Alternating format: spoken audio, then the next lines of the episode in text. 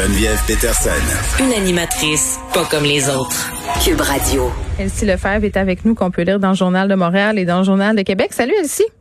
Bonjour Geneviève. J'oublie tout le temps de dire qu'on peut t'écouter aussi avec Mario Dumont parce que je te vois dans ma télé chaque matin quand je prépare l'émission. tu fais bien ça. Euh, OK. Euh, on, tu te demandais euh, dans ton texte d'aujourd'hui s'il existe euh, un Eldorado du soleil pour le Parti québécois? Exactement. Donc, le Parti québécois, c'est sûr que, bon, depuis la dernière élection, ça va pas bien. Il y avait seulement 10 députés, puis ils sont rendus à 7. Donc, le départ, là, cette, la semaine dernière de M. Roy, le député de Gaspésie, mm. c'est sûr que ça fait mal, tu sais, pour le Parti québécois. Pierre-Paul Saint, euh, Pierre, euh, voyons, Paul Saint-Pierre Plamondon. Il y a beaucoup trop de P dans son nom, là, oui. oui, c'est ça, PSPP. Donc, euh, c'est sûr que, bon, est arrivé à gagner la chefferie. Déjà, une chefferie, on le sait, là, ça divise un parti. Alors là, il est en train d'essayer de recoller les pots cassés puis remobiliser des, euh, des militants, des citoyens, euh, des députés euh, et, tout le monde autour de la question de l'indépendance du français, des dossiers de, de politique plus sociale comme les changements climatiques et tout ça. Puis bon, M. Roy, ça n'a pas fait son affaire, il a quitté. Euh, on a vu là, Pascal Bérubé, Véronique Yvon euh, sortir un peu, euh, non pas la défense de leur chef, mais pour dire que M. Roy n'était pas facile. Disons ça comme ça. Hum. Il n'y a pas juste QS qui a des problèmes à l'interne, finalement.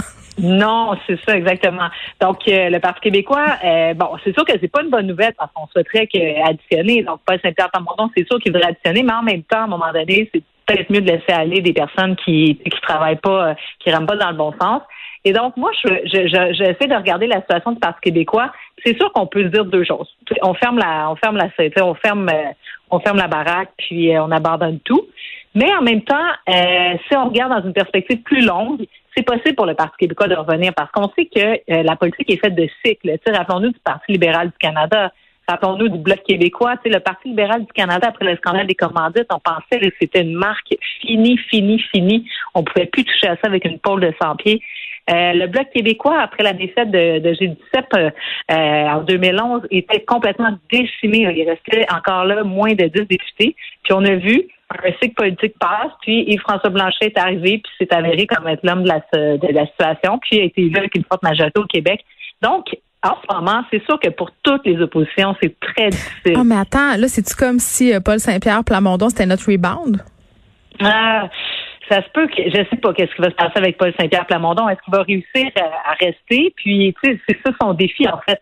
Puis moi, c'est un peu euh, ma, ma vision des choses. C'est que le Parti québécois, puis au Québec, on est habitué de, juger la qualité puis la force des partis politiques par leurs succès électoraux. Donc, euh, est-ce qu'ils vont gagner des comtés? Est-ce que les, les, pourcentages de vote dans, dans, dans les élections, mais aussi dans les sondages, et là, le Parti québécois, s'ils veulent survivre, doivent se trouver d'autres chaînes de pensée à savoir. Puis c'est un peu comme Québec solidaire. Tu pendant les premières années, là, il était un député, trois députés, il faisait 6% mais il était quand même content. C'est sûr que comparé à un, parti naissant au Parti québécois, qui lui est habitué de gouverner, avoir des grosses majorités, c'est sûr que pour le Parti québécois, on est dans une décroissance versus Québec solidaire qui est dans une croissance. Et donc, pour revenir à ta question, est-ce que Paul Saint-Pierre Plamondon se chef un peu de transition? Je peux pas le savoir à ce moment-ci. Sauf que lui, il se donne comme défi de rebâtir mm. l'organisation, puis de trouver des militants, puis trouver, tu sais, créer des organisations à l'échelle du Québec qui vont être fortes. Puis, euh, tu sais, je regardais la recension, puis je me disais, ben, tu sais, il part pas non plus de rien. Tu sais, Parti québécois a quand même eu aux dernières élections 690 000 votes. C'est pas rien, ça. Tu sais, la CAQ a eu environ le double, mais 700 000 votes, c'est quand même appréciable à l'échelle du Québec. c'est que ça s'est pas traduit en, en députés. Ouais, non, puis le système fait en sorte qu'on qu'on élit en fonction, tu sais, de de, ben, de celui qui a le plus de pourcentage dans son comté. Mais est-ce que c'est quand même une base de travail intéressante? Le Parti québécois est encore celui qui récolte le plus de financement populaire année après année et qui est, de loin le parti qui a le plus de membres avec euh, environ 45 000 membres. Donc, il y a des mm. bases. Puis, euh, en Gaspésie, euh, Alexis, euh, Deschênes qui, qui a annoncé qu'il se présenterait pour le Parti québécois, ben je trouve que c'est positif. C'est quand même euh, quelqu'un qui, qui, qui, a un, qui a un bagage, qui était journaliste à la TVA, qui, a décidé de retourner aux études, faire son droit, son barreau, puis là qui dit ben moi j'ai envie de, de travailler pour ce parti-là. Puis si le Parti québécois est capable de garder les Pascal Bérubé, les Véronique Yvon, qui hier a annoncé qu'elle se représenterait pour une prochaine fois, je pense qu'il y a un cycle encore long pour le Parti québécois. Je ne crois pas qu'aux prochaines élections, ça sera nécessairement euh, très heureux pour eux non plus. Mais s'ils sont capables de rester Euh, ben, on ne sait pas. Puis au-delà de l'élection, c'est que le mouvement, puis les valeurs, puis les idéaux qui sont défendus par le Parti québécois, parce que ça, c'est l'autre chose. Il y a encore le tiers des Québécois qui sont indépendantistes, souverainistes. Donc, ces gens-là doivent avoir une voix aussi dans l'arène politique. Donc, la voix du Parti québécois, elle est importante, je pense, pour notre démocratie. Mm. Puis c'est aussi ça, la pluralité des idées. Donc, euh, d'avoir des députés qui soient euh, bons, parce qu'on le sait, le caucus du Parti québécois, je pense que c'est assez unanime, qui est assez fort, même s'ils sont pas nombreux. Ben, c'est une voix oui, importante. Ce sont des gens, euh, oui, oui, ce sont des gens très, très aguerris.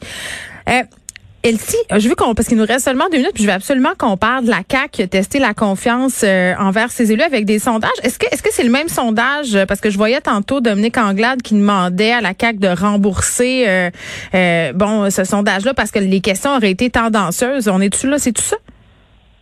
Ah, ça, je peux pas dire. J'ai pas entendu Madame Anglade, mais par contre, le premier ministre du Québec nous avait dit le 26 mai dernier qu'il avait pas fait pour qu'il avait fait pour un, moins d'un million de sondages. Euh, puis ça s'avère que c'est pas exact. Notre collègue euh, c'est ça, Vincent euh, Larin de, de mm. QMI nous apprend que non, on serait presque à 3 millions de sondages commandés par la CAP ou en voie d'être réalisés. Donc, il y a des contrats qui ont été octroyés. Et c'est quand même de, faire des sondages, euh, tu sais, François Legault nous a expliqué que pendant la COVID, c'est important d'être au diapason des Québécois, de connaître. Euh, bon, mm. euh, tu sais, je pense que l'ampleur de la crise méritait ça, mais en même temps, on apprend aujourd'hui qu'ils font pas juste sonder pour la COVID. Donc, la COVID a le dos large, tu sais. Ils, demandent des taux de satisfaction pour. ben oui, c'est ça. Puis, puis ben oui, c'est ça. C'est comme un. Oui, puis je trouve ça un peu douteux moi aussi, mais par rapport à, la demande d'Anglade, là, ce serait pour des questions particulières posée dans le cadre d'un sondage pour mesurer l'adhésion de la population aux mesures sanitaires. Donc, on voit que les techniques de sondage de la CAQ sont remises en question. Exactement, parce que faire des sondages, que la CAQ fasse des sondages, même ses budgets, c'est une chose, mais qu'on prenne l'argent public et du gouvernement pour faire des sondages, ça, c'est une autre. Et moi, euh, je pense que les sondages commandés par le gouvernement, ça devrait, les, les informations contenues là-dedans devraient être publiques. Donc, si c'est utile pour le gouvernement pour se faire une tête, ça peut être utile aussi pour les oppositions, pour les citoyens, pour la société civile en général.